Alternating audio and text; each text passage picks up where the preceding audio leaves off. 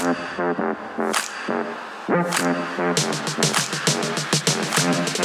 you. Muitíssimo bom dia, mais uma fricção de 10 chegando. Terça-feira, 28 de junho de 2022. Aperte os cintos que o bicho vai pegar. Muita informação relevante para o dia de hoje. Vamos começar falando um pouquinho sobre o que aconteceu nos últimos dias. Olha só, alguns governos já estão baixando a líquida do ICMS. Vamos falar sobre isso. São Paulo, Goiás. China também ampliou o relaxamento por conta da Covid. E isso está impactando, por exemplo, lembra? Vale, aço subiu subiu 4%. Então, por que, que subiu 4%? A China liberando um pouco mais a galera para sair, para trabalhar, tirando um pouco esse é, essa restrição por conta da Covid, automaticamente nós precisamos de mais aço para produzir.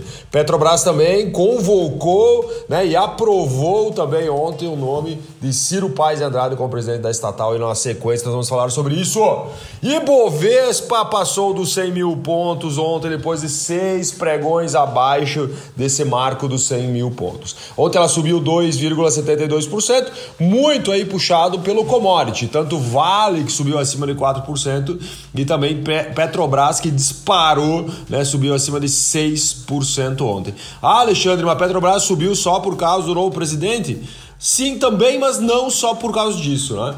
Tivemos uma alta do petróleo, tivemos a China falando que vai dar uma liberada na galera da Covid e também mais, tivemos mais restrições aí para a Rússia, fazendo com que uh, a galera aí do petróleo receba uma atenção especial. Né? O mundo inteiro aí teve uma destoada ontem das companhias de petróleo. Por coincidência, no mesmo dia em que o presidente da Petrobras, novo presidente da Petrobras, né, é, é avalizado pelo comitê. E vamos falar do dólar agora. O dólar ontem caiu 0,35%, chegando a R$ 5,23. Lá fora tivemos SP500 caindo 0,30%, Dow Jones caindo 0,20%, Nasdaq caindo 0,72% e Stock 50 subindo 0,16%. Bitcoin hoje às 4 horas e 39 minutos estava sendo cotado a 20.878 dólares, subindo 0,75%. O petróleo às 4 e 38 da manhã estava sendo cotado cotado a 112 dólares e 60 centos o barril, petróleo tipo Brent, uh, subindo 1,46%. Petrobras, então, né? Novo presidente da Petrobras. Conselho de Administração aprovou ontem o nome de Caio Paz de Andrade. Foram sete votos a favor e três votos contrários. Até falamos sobre isso, né? Que não teria, por, uh, não teria possivelmente os 10 votos a favor, então tivemos aí 7 a 3. É o quinto presidente na gestão aí do Bolsonaro, né? E o foco do governo está na narrativa do aumento do preço dos combustíveis. Por que narrativa? Petrobras não vai ter como simplesmente deixar de lado a política de formação de preço internacional. O que eles vão fazer possivelmente é segurar, segurar, segurar o máximo possível o preço até as eleições para tentar uh, bater o mínimo possível no governo. Espero, no, espero eu que nós não ficamos uh, sem combustível, né, oriundo da questão da falta dele por causa que a galera não vai vender para a gente, né? Lembrando que nós temos 20% do combustível que nós precisamos ainda de importações.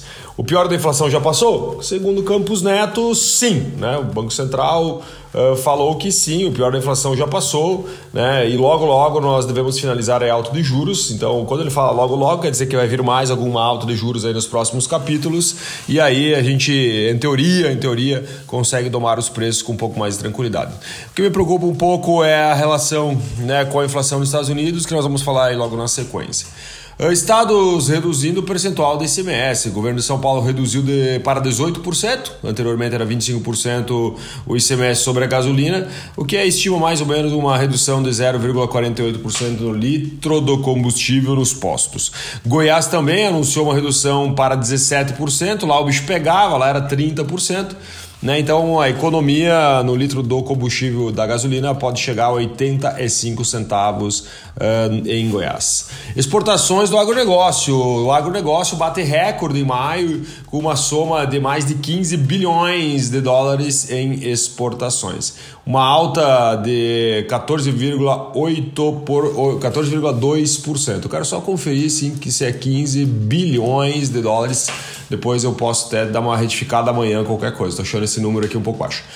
Ó, produtos, ó, complexo de soja participou com 40, é, 53,9%. Galera, fui aqui conferir, então é verdade, né? 15 bilhões de dólares em maio, né? O aumento aí das. Uh, a soma das exportações, uma alta de 14,2%.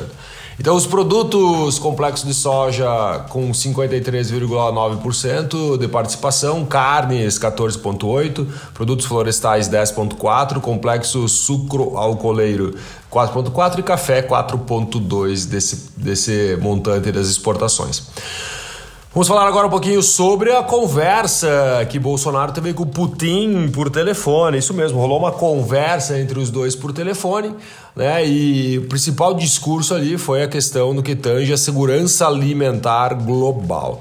E a Rússia afirmou, né, nessa ligação, que ela vai continuar fornecendo uh, fertilizantes para o Brasil, mesmo, né, mediante todos os impactos aí que a guerra trouxe. O Brasil hoje consome, só para você ter uma ideia, 8% de toda a produção mundial de fertilizantes, avaliada em torno de 55 milhões de toneladas. É, importa 85% desse insumo né, utilizado no agronegócio e o principal fornecedor é a Rússia. Galera, com restrições e restritivos para a compra aumenta no Brasil. O número de brasileiros que enfrenta restrições financeiras, olha só, restritivos, cara que está com algum tipo de inadimplência, lá, está com restrição, por exemplo, no CPFzinho. E restrições, né, são aquele cara que, pô, não está conseguindo comprar o que ele gostaria, né? Então, o número de brasileiros que enfrenta restrições financeiras é o maior desde 2016.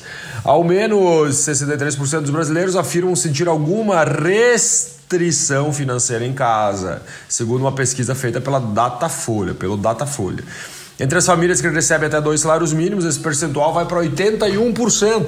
E desse total, 37% afirmam que o dinheiro que ganha não é o suficiente para se manter e às vezes até mesmo falta. Outros 26% declararam que ganham pouco, né, o que causa alguma certa dificuldade. Em junho de 2021, 39% dos entrevistados, segundo essa mesma pesquisa, afirmaram que ganha, ganhavam exatamente o necessário para viver. E atualmente esse percentual caiu para 32%. Inflação na construção civil sobe para 2,81% em junho. Ela deu um acumulado aí de 11,75% nos últimos 12 meses e agora em julho ela subiu 2,81% a inflação aí somente no setor da construção civil. Ela é superior ao valor de maio, 1,49%, e também é um pouco inferior ao julho do ano passado que batemos um recorde de 2,3%. Estava eu aqui fazendo um cafezinho, então se você escutar um barulho estranho, foi o barulho da minha cafeteira. Né, nesse momento, que agora são 5 horas e 47 minutos da manhã, eu gravando essa análise de mercado. Olha só, PEC dos combustíveis. Lembra que falamos ontem sobre o relator, que ele apresentaria o texto né, uh, no dia de ontem? Então não rolou ontem, vai rolar hoje, segundo ele, então só para deixar aqui registrado. Fora o baile no varejo, o aplicativo Shopee gera quase sete vezes mais visitas do que o Magazine Luiza no mês de maio. Inclusive, logo na sequência que farei um post no meu Instagram lá com um gráfico bem legal para você fazer uma análise. A Shopee é líder no ranking das 10 maiores aplicativos de e-commerce no Brasil. Ao todo, o aplicativo da varejista asiática fez 126 milhões de visitas contra 18 milhões de visitas do Magazine Luiza.